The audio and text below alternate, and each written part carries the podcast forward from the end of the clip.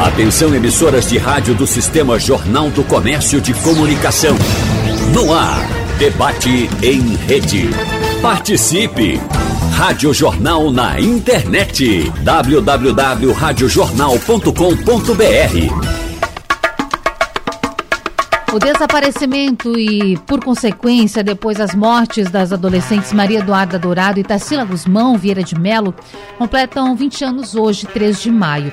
Esse caso que ficou conhecido não só aqui em Pernambuco, mas no Brasil como o caso Serrambi, e que envolve muito mistério, algumas teorias e também a culpabilidade. Quem foi o culpado? Ou quais foram os culpados pela morte dessas duas adolescentes?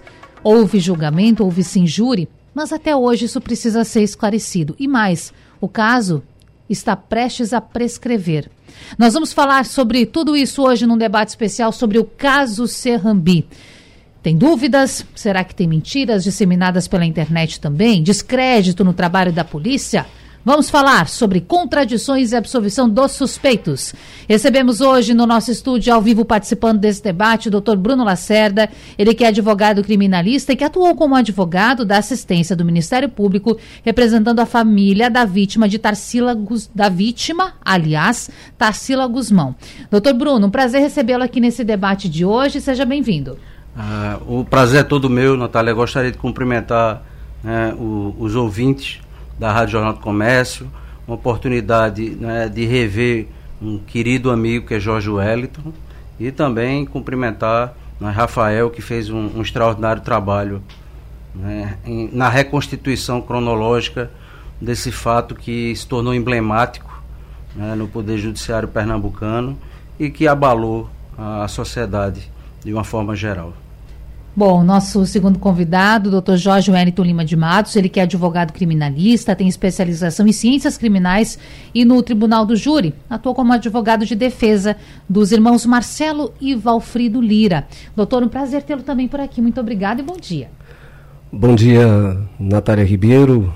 Obrigado pela oportunidade. Eu quero lhe saudar, saudar a todos que fazem aqui a Rádio Jornal do Comércio de Pernambuco. Quero dar meu bom dia aqui a todos os ouvintes, parabenizar Rafael Guerra pelo excelente trabalho, pelo documentário, um documentário magnífico. Parabéns, Rafael, e cumprimentar aqui meu amigo Bruno Bruno Lacerda, hoje amigo, conheci exatamente no caso Serrambi e construímos uma amizade. Eu também quero fazer uma saudação toda claro. especial a doutor Bruno Santos, que está nos ouvindo, porque participou comigo na defesa dos irmãos, dos irmãos Lira.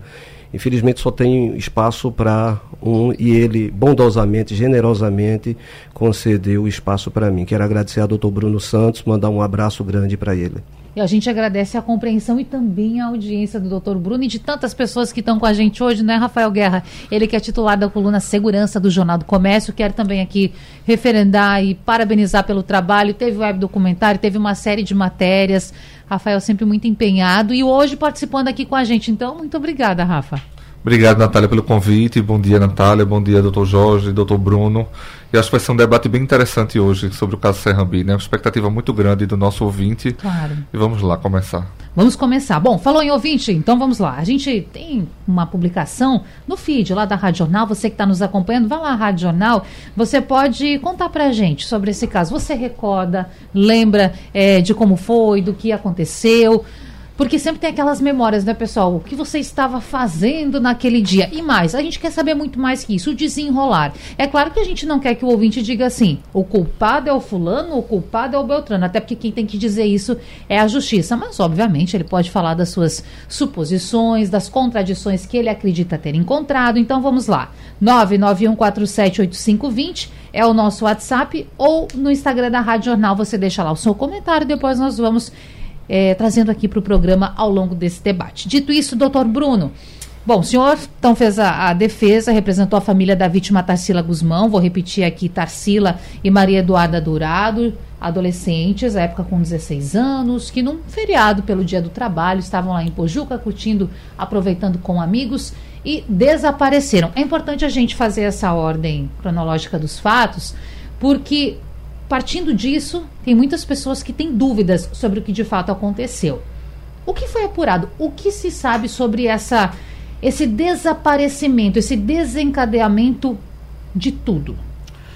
É, Natália, eu gostaria apenas de, de prestar um esclarecimento de que como há uma decisão né, absolutória transitada em julgado, eu devo me circunscrever a relatar as minhas convicções certo. à época do fato, o que foi apurado objetivamente e esclarecer que eu jamais acusaria ou acusei qualquer denunciado nesses 30 anos de advocacia criminal se eu não estivesse absolutamente convencido da responsabilidade. Então, dito isso, é, eu gostaria de esclarecer que surgiram muitos factoides. Né? Não era conhecido como fake news, mas houve uma disseminação à época. Artificialmente foi transformado esse caso numa luta entre classes. Então, de um lado, havia uma, uma necessidade de glamorização desses pavorosos homicídios e do outro, os autos apontavam para a ocorrência de um, de um crime comum. Ou seja, um crime precedido, um homicídio, homicídios precedidos por, por violências sexuais e né, com os corpos deixados no canavial, no local onde foram encontrados. Então, o primeiro factoide é o que diz respeito a que José Vieira, o pai de Tarsila, teria encontrado o corpo da filha. Não é fato. Ele participou da, das diligências porque não encontravam e ele era acostumado a fazer trilha com motocicleta. As buscas levaram quantos dias, doutor? Desculpe interrompê-lo. De, dez, dez dias, salvo engano. Certo. Isso. Não é? Então, ele acompanhado de Marcos Botelho, que é uma testemunha que foi inquirida no, no processo, no inquérito e no processo, fizeram trilhas e, ao final, o Marcos Botelho, numa dessas, né, é, dessas passagens dentro do canavial, avistou e foi atraído pela presença de abutres. Então, ele avistou uh, os restos mortais e foi identificado, chamou Vieira, Vieira foi ao local e se deparou com aquela cena, identificou por algum, alguns objetos da filha que se tratavam realmente né, dos corpos né, de, de Tarsila e de, de Maria Eduarda. Posteriormente eh, se disseminou a, a falsa informação de que elas teriam morrido na residência numa festividade que teria ocorrido na sexta-feira dia 2 de maio de 2003.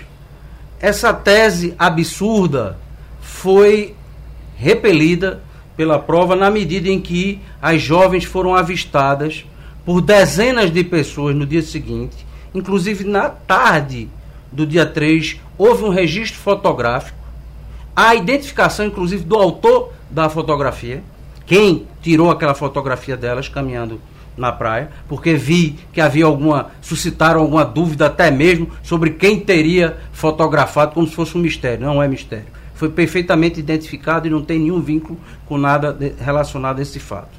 Então, elas foram vistas com vida até as 18h30 do dia 3 de maio de 2003, quando ingressaram numa Kombi isso é confirmado por duas testemunhas, esse ingresso.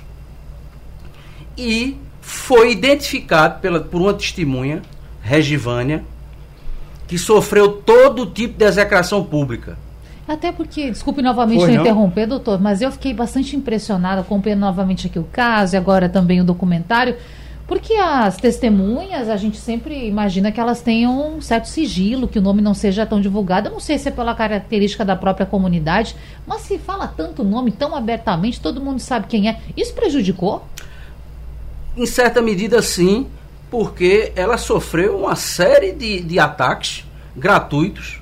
É uma senhora que, segundo outra testemunha, que é o Abdenaldo, que é um cidadão que também visualizou o ingresso das jovens numa Kombi branca, disse que ela tinha só um defeito, que era curiar a vida das pessoas. Ela ficava observando a vida das pessoas. Então, e se questionou muito porque ela não teria anotado a placa da Kombi. Só que ela não ia imaginar nunca que aquele, aquele fato iria se transformar numa situação de crime e que ela, portanto, deveria ter anotado as placas. Mas ela conseguiu perfeitamente identificar as características da Kombi.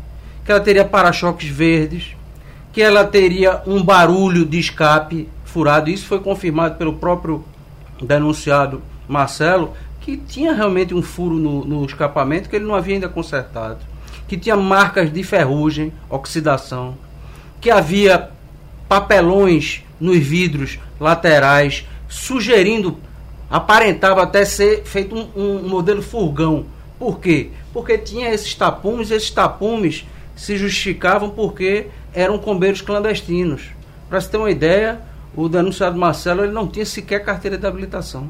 Então ele fazia uma rota alternativa, não a rota normal de Porto de Galinhas, Nossa Senhora do Ó, fazia uma rota de Porto de Galinhas, Serrambi, Camela. Portanto, por dentro. E a gente sabe que há 20 anos era uma estrada, não é a estrada que nós temos hoje. Era uma estrada em péssimas condições, de barro, cercada por canaviais, com acesso né, muito precário. Então é, é, preciso considerar as circunstâncias de época. É, se questionou se, se haveria condições dessa testemunha ter visualizado o, o carona, o combeiro que seria o cobrador, e ela identificou como sendo Valfrido. Importante que se diga que ela foi submetida a uma perícia que, cujo laudo ao final foi desconsiderado inteiramente pela justiça, porque entendeu que e há uma, uma prerrogativa da, do judiciário, da do magistrado, de desconsiderar esse elemento de prova e foi desconsiderado pela, pela juíza presidente do inquérito, perdão, do processo, é, desconsiderou porque entendeu que a finalidade dessa perícia ela seria uma finalidade ilícita, que era tentar confundir a testemunha para que ela errasse. Porque se mudou vestimenta, se mudou a camisa, a calça, objetivando não aferir se a, se a testemunha naquelas circunstâncias teria condições de visualizar, né, identificar o, o, o condutor e o, e o cobrador da Kombi. Mas não, o objetivo claramente, confessadamente nos autos, era de que ela incorresse no equívoco e viesse a errar. Só que é importante que se diga isso. Ela identificou o cobrador como sendo o Valfrido. Ah, o perito que afirma que ela não teria condições ou suscitou dúvida, colocou 50% de dúvida de ser possível identificar a cor dos olhos. Ela diz apenas que os olhos eram claros, não diz que os olhos eram verdes. Na, no reconhecimento, ela afirma que os olhos eram claros. Esse perito uh, estimou em 50% a possibilidade de visualização do condutor e não do carona, que foi a pessoa que ela conseguiu identificar como sendo Valfrido. Mais do que isso, ela, além de ter identificado todas as características da Kombi, que coincidiam com a Kombi pertencente ao Marcelo à época, hum. ela, é, ela realizou, ela acertou as duas primeiras as duas primeiras perícias, os dois primeiros exames, só foi errar no terceiro, já mais de nove e meia da noite, submetida a um massacrante exame técnico, uma senhora, quase 12 horas à disposição dos peritos, foi que ela errou por força dessa, desse expediente de tentar enganá-la. Mas ela acertou na, na, nas duas primeiras né, ocasiões. Outra coisa, a máquina que foi usada para se verificar a precariedade que foi realizado esse exame. A máquina não era uma máquina profissional. Uh, o Instituto Criminalístico alegou que não tinha recursos para alugar uma, uma máquina profissional. Se contratou uma máquina amadora de filmagem. Outra coisa, a altura do perito era 1,80m. O, o perito teve que se abaixar para poder fazer, às vezes, dar testemunha para ver se seria possível visualizar. Uma precariedade para, ao final, dizer que havia 50% de chance dela reconhecer o condutor e não o carona. E ainda mais desconsiderando que, por ocasião da, da realização do exame, das, das três, né, é, dos três conjuntos luminosos que existentes no local, só um estava aceso por ocasião da, da, da perícia, desconsiderando a possibilidade de acendimento de luz interna do veículo, facilitando, portanto, a visualização, imprimindo uma velocidade para que verificar se ela tem condições de percepção aleatória. Não se, se conseguiu chegar a uma velocidade que correspondesse efetivamente àquela né, imprimida do veículo por ocasião do avistamento. E uma testemunha que não tinha o menor interesse, absolutamente desinteressada.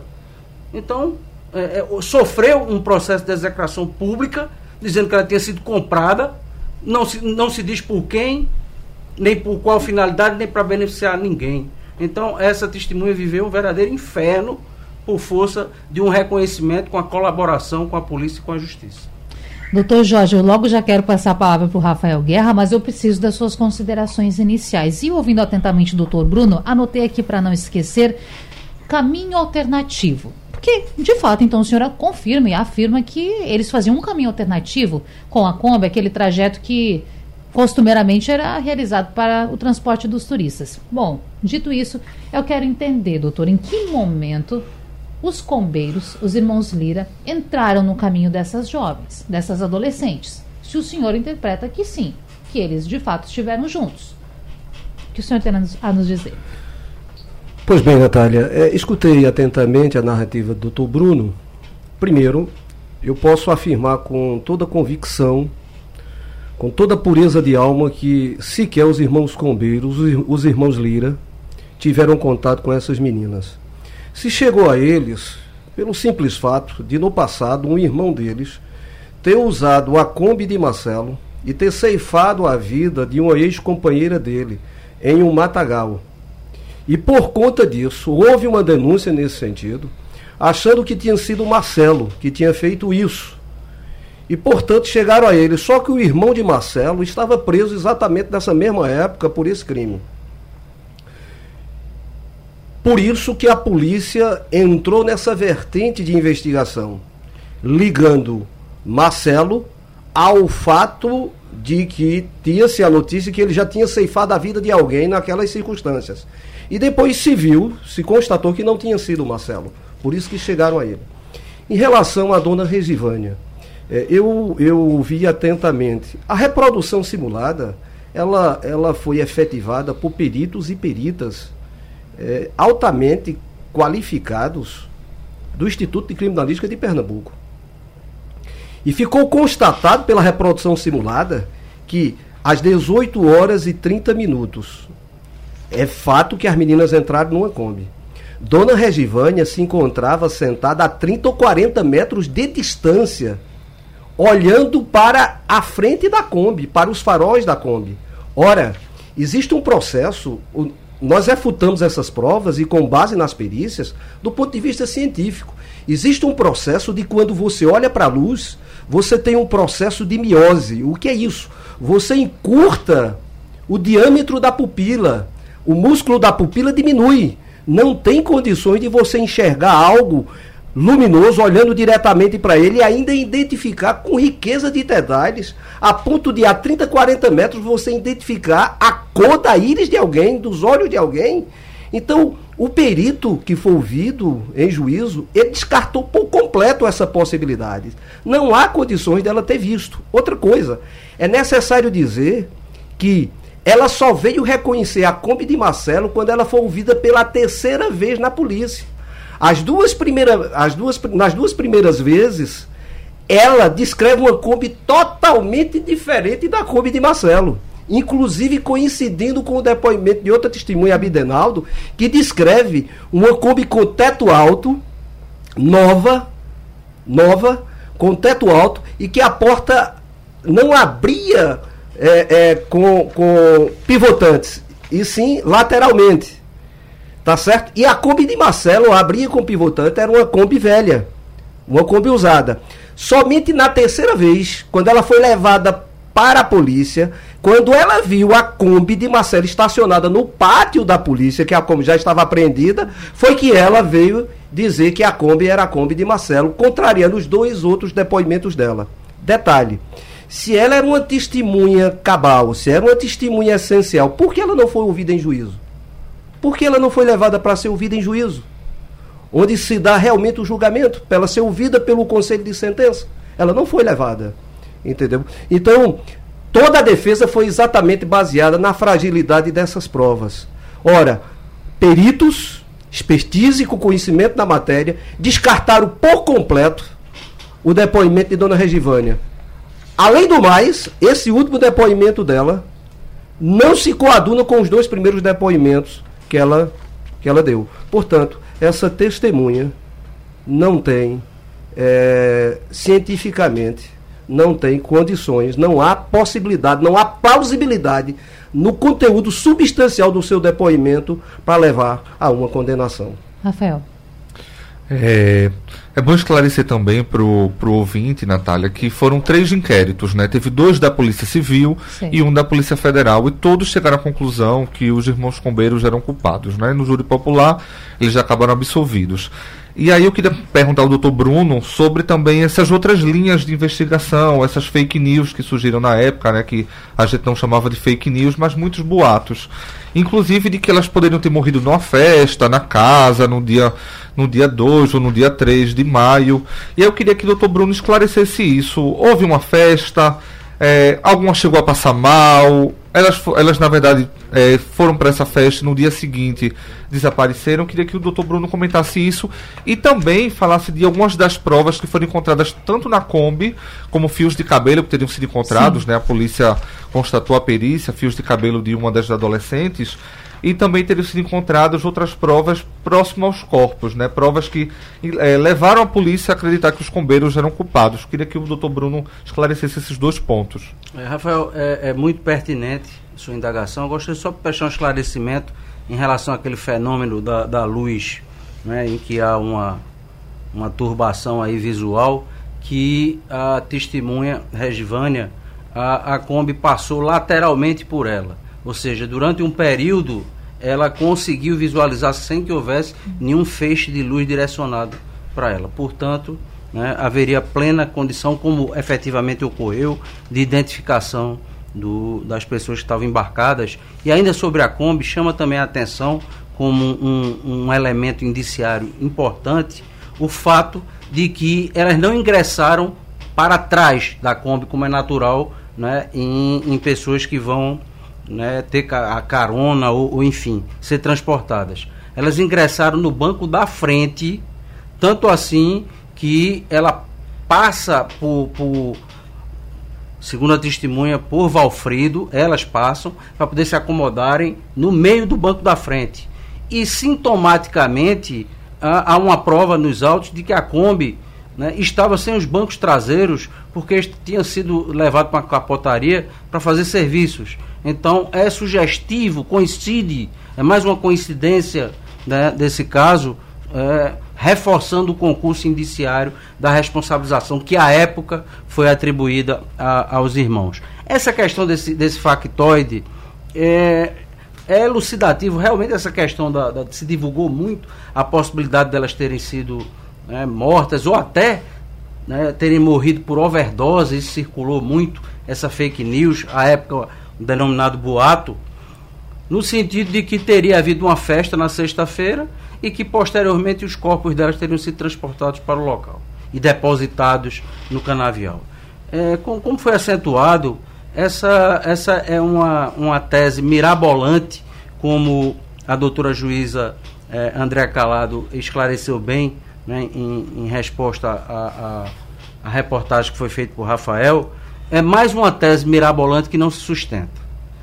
É, elas foram vistas com vida, eu, eu ressalto mais uma vez, na, durante todo o dia do sábado. Portanto, essa festa pode até ter ocorrido, pode ter havido ingestão de bebida, pode ter havido o que for. A única coisa que não ocorreu né, é a morte de nenhuma delas, porque elas foram vistas né, com vida, normalmente registradas por fotografias no, no dia seguinte. E foram vistas com vida até seis e meia 18h30, quando ingressaram, segundo a testemunha Regivânia, na Kombi, né, conduzida pelo, pelo senhor Marcelo e tendo ao lado o senhor Valfrido. Tem uma questão que a defesa chama a atenção, e eu não pude deixar de, de perceber, de que eles estariam. É, teria havido uma desinteligência, teriam se desentendido antes e que não poderiam estar próximos porque havia tido teria havido uma briga entre eles. Só que a Polícia Federal investigou essa questão porque eles informam que a discussão teria ocorrido numa viagem, e alega teria sido no dia 26 de abril, e a Polícia e eles informam que passaram por uma festividade em Altinho, uma festividade municipal. E a Polícia Federal conseguiu apurar, foi o segundo inquérito, eu disse que no júri que só faltou o FBI investigar esse fato porque o DH, primeiro o GOI, depois Polícia Federal e depois DHPP, todos concluindo no mesmo sentido, seria uma teoria da conspiração, né, a prevalecer a tese de que haveria um direcionamento contra né, os, os indiciados e denunciados e pronunciados. Então, é, a Polícia Federal constatou que esse fato, na realidade, ocorreu, essa briga entre eles, ocorreu no dia 4 de maio. Ou, Ou seja, seja, um dia depois. Após os fatos, quando Curiosamente, a acusação oficial afirmou isso, que o Marcelo, a feição do que teria ocorrido na morte da, da cunhada iraquitânia, ele teria fugido para é, Canhotinho. Então há uma, uma, uma informação é, nesse sentido de que a, na, eles teriam parado, na verdade, essa desinteligência teria ocorrido né, posteriormente ao fato o que afastaria essa tese de que estariam brigados e por isso não poderiam estar juntos. Quanto aos elementos que foram arrecadados, é uma coisa muito curiosa. É que foram arrecadados, e aí é mais uma coincidência, no local do fato, e não foi pela Polícia Judiciária, foi por peritos do Instituto de Criminalística. Eles foram ao local e arrecadaram e fotografaram. Quem não esteve presente chegou atrasado foi um assistente de perito que chegou lá e disse que não foi possível ele fotografar. Embora, porque ele chegou atrasado. Embora os peritos tenham arrecadado, fotografado, catalogado, não, é, não houve nenhuma quebra de cadeia de custódia. Eles é, apreenderam no local do fato invólucro de bombom de eucalipto, fios de nylon azuis, uma prestobarba amarela usada, e curiosamente a defesa é, suscitou como é que pode, depois de tantos dias com as intempéries, um papel daquele ter sido mantido. Só que, se houvesse, aí é uma questão de lógica, se houvesse, como se sugere, como a defesa sugere, que houve, se plantou no, no linguajar né, policial, se plantou provas, essas provas teriam que ser plantadas posteriormente na Kombi. Porque o perito, quando arrecadou esse material, ele não tinha como adivinhar que dez dias depois ia ser apreendido uma Kombi com os mesmos vestígios que foram encontrados, inclusive cabe, fios de cabelo que posteriormente foram né, apontados como semelhantes ao material comparado né, retirado da escova de Maria Eduarda, que também sugeria uma identidade e aí a defesa diz, mas que não há prova de que não houvesse, que qualquer daqueles materiais né, fossem pertencentes, não, não é uma prova cabal, mas há uma série de indícios, é um concurso indiciário robusto. Nenhum afasta também, nenhum diz que aquele fio não é de Maria Eduarda. Então, nenhum fio, nenhuma, nenhuma perícia diz que aquele presto-barba não era da, do mesmo modelo utilizado pelo Marcelo e a própria é, amante dele e a esposa reconhece que ele usava um, um amarelo com a idêntica característica do que foi arrecadado no local. Portanto, se tivesse que plantar alguma prova, não era no local do fato, e sim na Kombi, dez dias após. Só que os acusados, em nenhum momento, isso é muito importante, em nenhum momento eles negam. Pelo contrário, eles procuram justificar por que, é que foram encontrados aqueles materiais lá, que realmente eles estavam lá. Então há uma identidade de características de objetos que foram encontrados no local do fato, coincidindo, batendo com né, esses mesmos indícios que foram do mesmo tipo, da mesma espécie, que foram localizados na Kombi. Então isso é reforça. Além disso, nós temos álibis. O natural, se eu sou acusado de ter cometido um crime a partir das 18h30 de determinado dia, no caso do dia 3 de, de, de maio de, de 2003, eu vou provar que eu estava em outro local nesse horário. Isso é o álibi, eu vou fazer a prova do álibi. Isso não aconteceu? Não aconteceu, pelo contrário. No caso, por exemplo, do Valfrido, ele alega que teria emprestado a Kombi dele a um sujeito que ele conhecia de vista há poucos meses e que teria combinado de devolver no dia 3, sem ter marcado horário. Ele chega e vai para uma, uma parada de ônibus e fica esperando durante três horas que essa pessoa, esse combeiro, um outro combeiro apareça. Ele diz que nesse momento avistou um, um, um outro combeiro conhecido como o boneco doido. Esse boneco pode até ser doido, mas mentiroso ele não é não. Porque ele foi ouvido e disse, não, eu realmente me encontrei com ele. Duas semanas depois. Ou seja, fatos que ocorreram posteriormente Sim. são alegados, foram alegados como se tivessem ocorrido né, na época do fato anterior ao fato.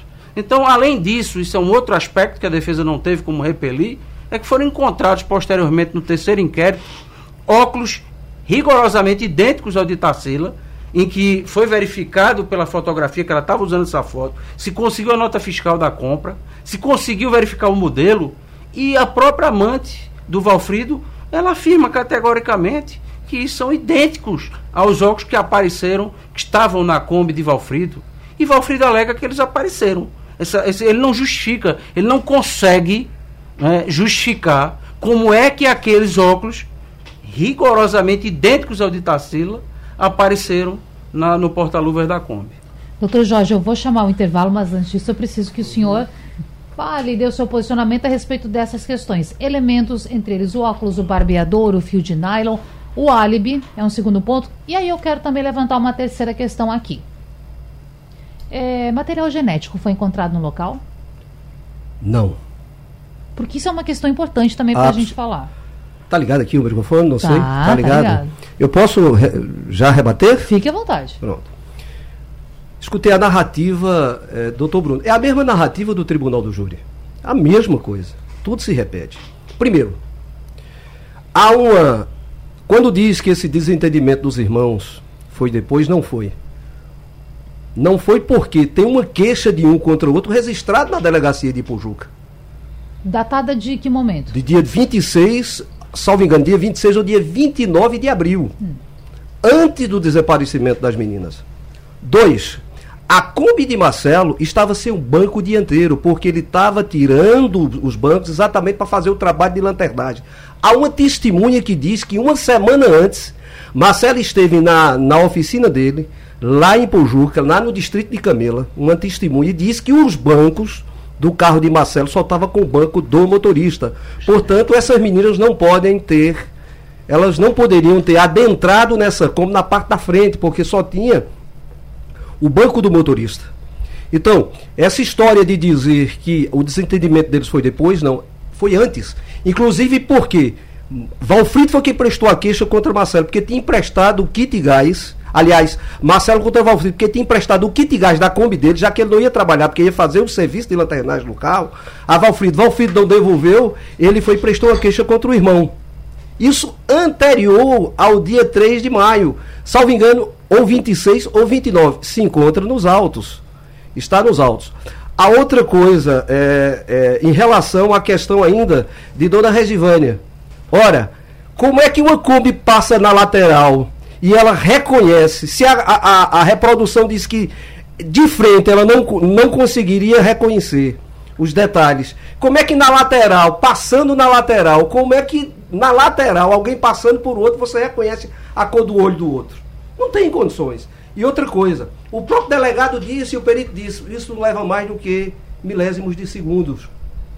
Para descrever ferrugem do carro, detalhes, defeito do carro. Como é que ela tinha essa capacidade em dois segundos de reconhecer a ferrugem do carro de Marcelo?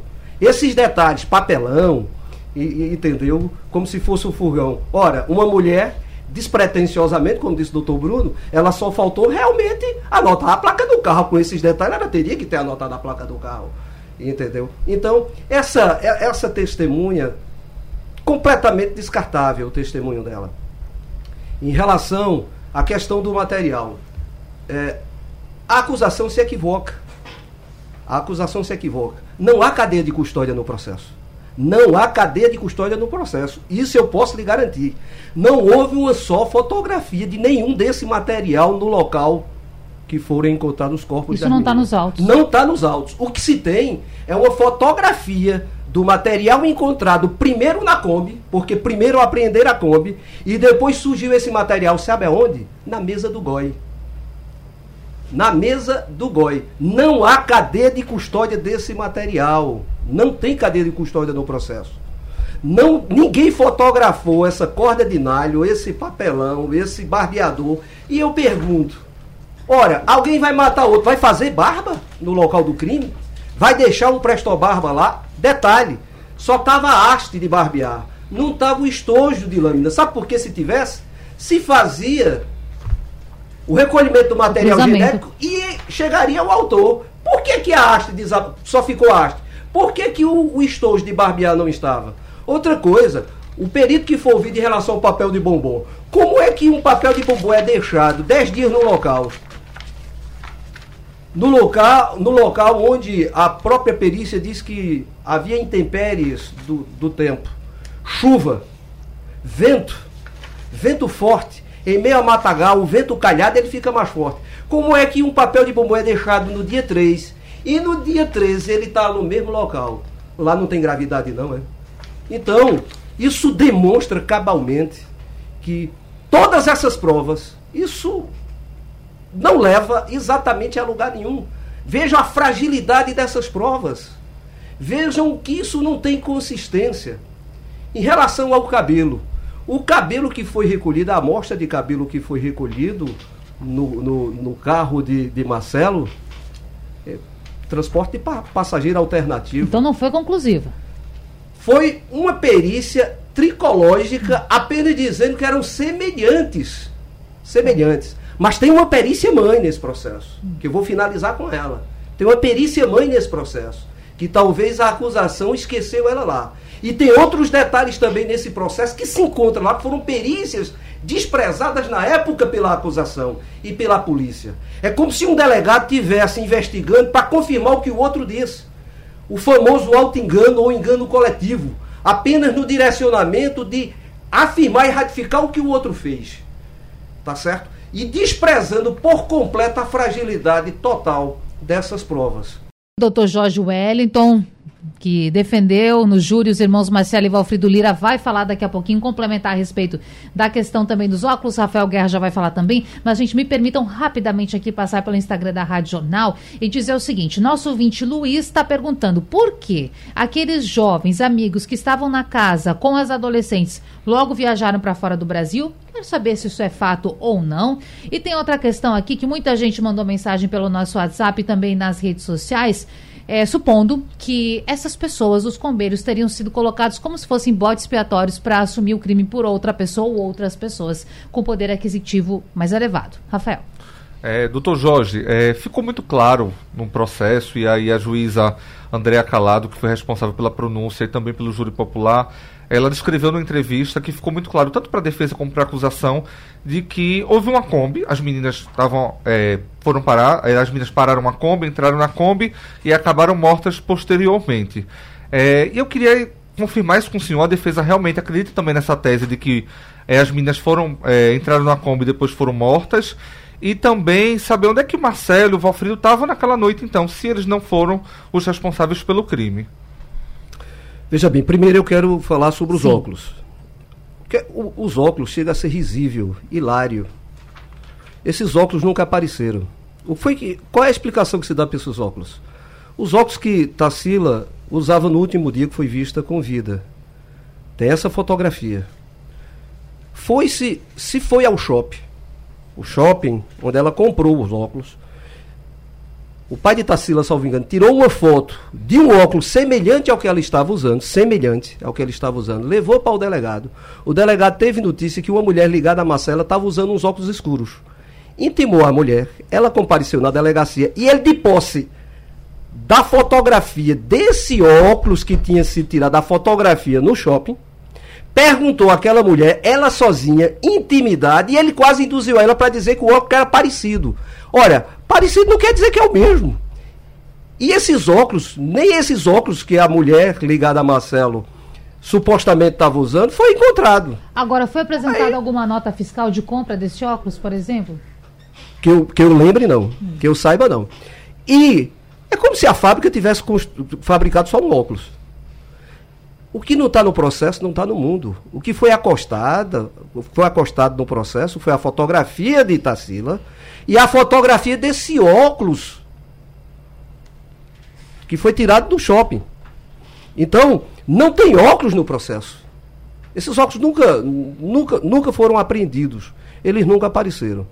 Em relação à pergunta que você me fez, é fato que elas entraram numa Kombi, mas não foi na Kombi de Marcelo. A testemunha Abidenaldo descreve uma Kombi totalmente diferente da Kombi de Marcelo. Está lá o testemunho dele. Dona Regivânia descreve também uma Kombi totalmente diferente da Kombi de Marcelo. Isso nos primeiros dois depoimentos dela, dela é, na polícia.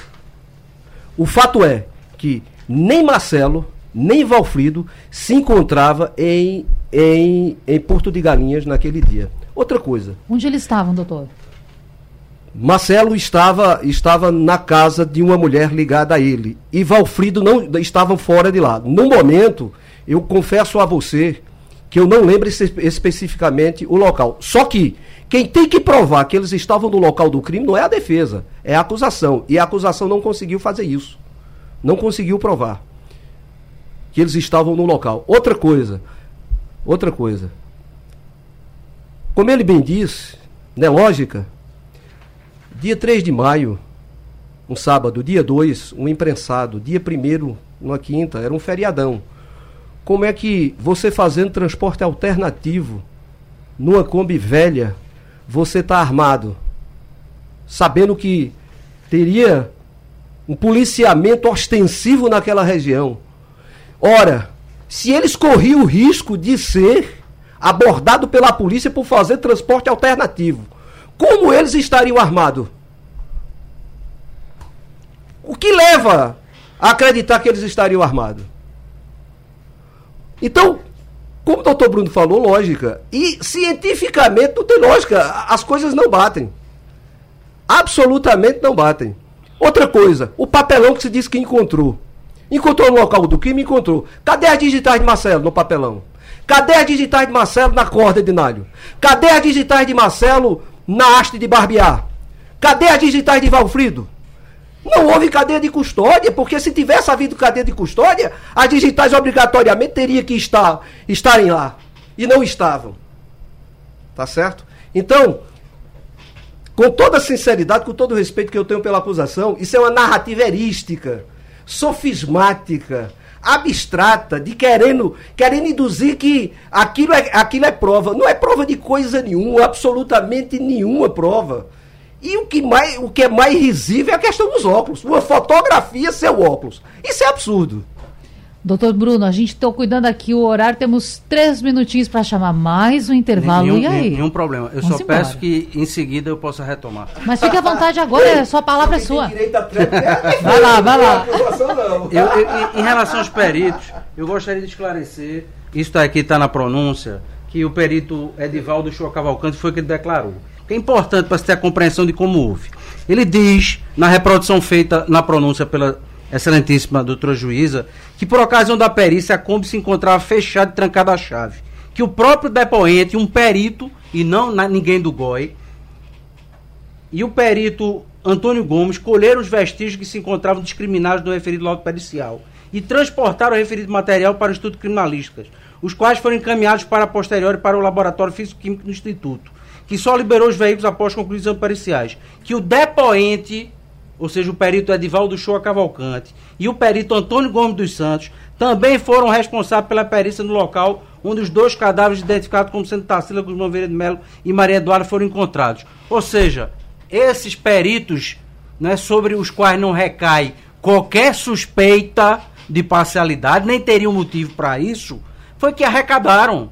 Então, vai se desconfiar ou se colocar em suspeita. Eu sempre aprendi que má fé né, não, não se presume, se prova. Então, por que, que eu vou duvidar desses peritos que são absolutamente desinteressados e prestam um exemplar serviço público? Quanto à questão de por que é que na Kombi né, ela teria condições de visualizar, bastaria que o Valfrido tivesse olhado para o lado. Portanto, né, essa tese de que seria impossível. Sim, é, ninguém, não, não, houve filmagem, né? não, não, não, havia câmera de segurança como hoje em dia existe. Desculpa. Quanto à questão de Marcelo, há um equívoco, mais um. Hum. Todas as vênias, doutor Jorge Wellington, que eu tenho um, um né, prezo, tenho um respeito profundo. Mas Marcelo Ele alega que não estava na casa de, de amante nem de ninguém, não. Ele alega que estava em casa desde as três horas da tarde. Isso nem a esposa dele confirma. E para não confirmar, ela alega que foi dormir sete horas da noite na, no quarto do casal e suscita que ele teria dormido na sala. Para quê? Para não ter que confirmar que ele não dormiu com ela naquela noite. E ele não diz que estava na casa de ninguém, não. Ele afirma que estava em casa, desde, a, desde as três horas da tarde. Mas vamos, vamos adiante. Quanto a, aqui, porque a testemunha Regivânia incomoda bastante a, a defesa como, como, como se não havia necessidade, ela já havia prestado depoimento judicial. É, quanto à questão dos óculos, é preciso esclarecer. Eu sei que o tempo está acabando. Um minuto. Um minuto. O que houve? Se verificou pela nota fiscal da aquisição da filha, né, que ela havia comprado esses óculos, e se obteve um modelo idêntico, não era parecido não. Era um modelo idêntico ao que foi, né, o que foi visto naquela fotografia que Tarsila estava andando na praia. Sabe o que é? Isso é muito importante que se diga. Sabe o que é que a, a, a amante de Valfrido ela informa no depoimento dela em relação a, a, a esses óculos, que é uma, uma, uma situação extremamente importante. Ela diz aqui,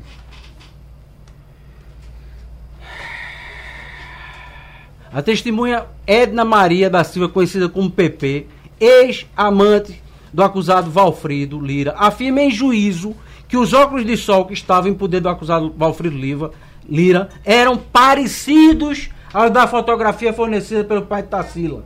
Que quando fez a viagem para Cachoeirinha ainda não tinha visto óculos de sol. Essa viagem para Cachoeirinha foi depois do, do fato. Que viu esses óculos de sol depois da viagem para Cachoeirinha que os encontrou no porta-luva da Kombi de Marcelo, que ela depois devolveu a Valfrido. E, é, e, e há uma. uma Para finalizar, tá aqui.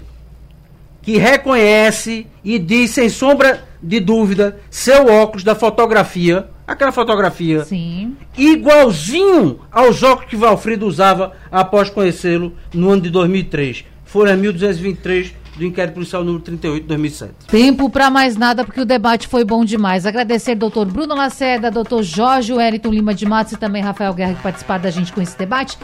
E o debate continua agora. Vocês estão indo para o Por Aqui da TV Jornal. Tem mais o que falar lá, não é, gente? Tem mais com questões para falar lá? Um grande prazer. Obrigada, Natália. doutor. Uma alegria, Natália, uma alegria, Rafael. Obrigado aí a todos os ouvintes. Obrigado, doutor Bruno, Bruno Lacerda, um grande amigo. Obrigado a todos vocês. Fiquem com Deus. Grande Obrigada, abraço. Rafa, também. Eu quero dizer para o ouvinte que não se esgota por aqui, até porque nosso tempo é corrido, não dá para contemplar tudo. Então, vá lá no JC conferir toda a série de Rafael Guerra.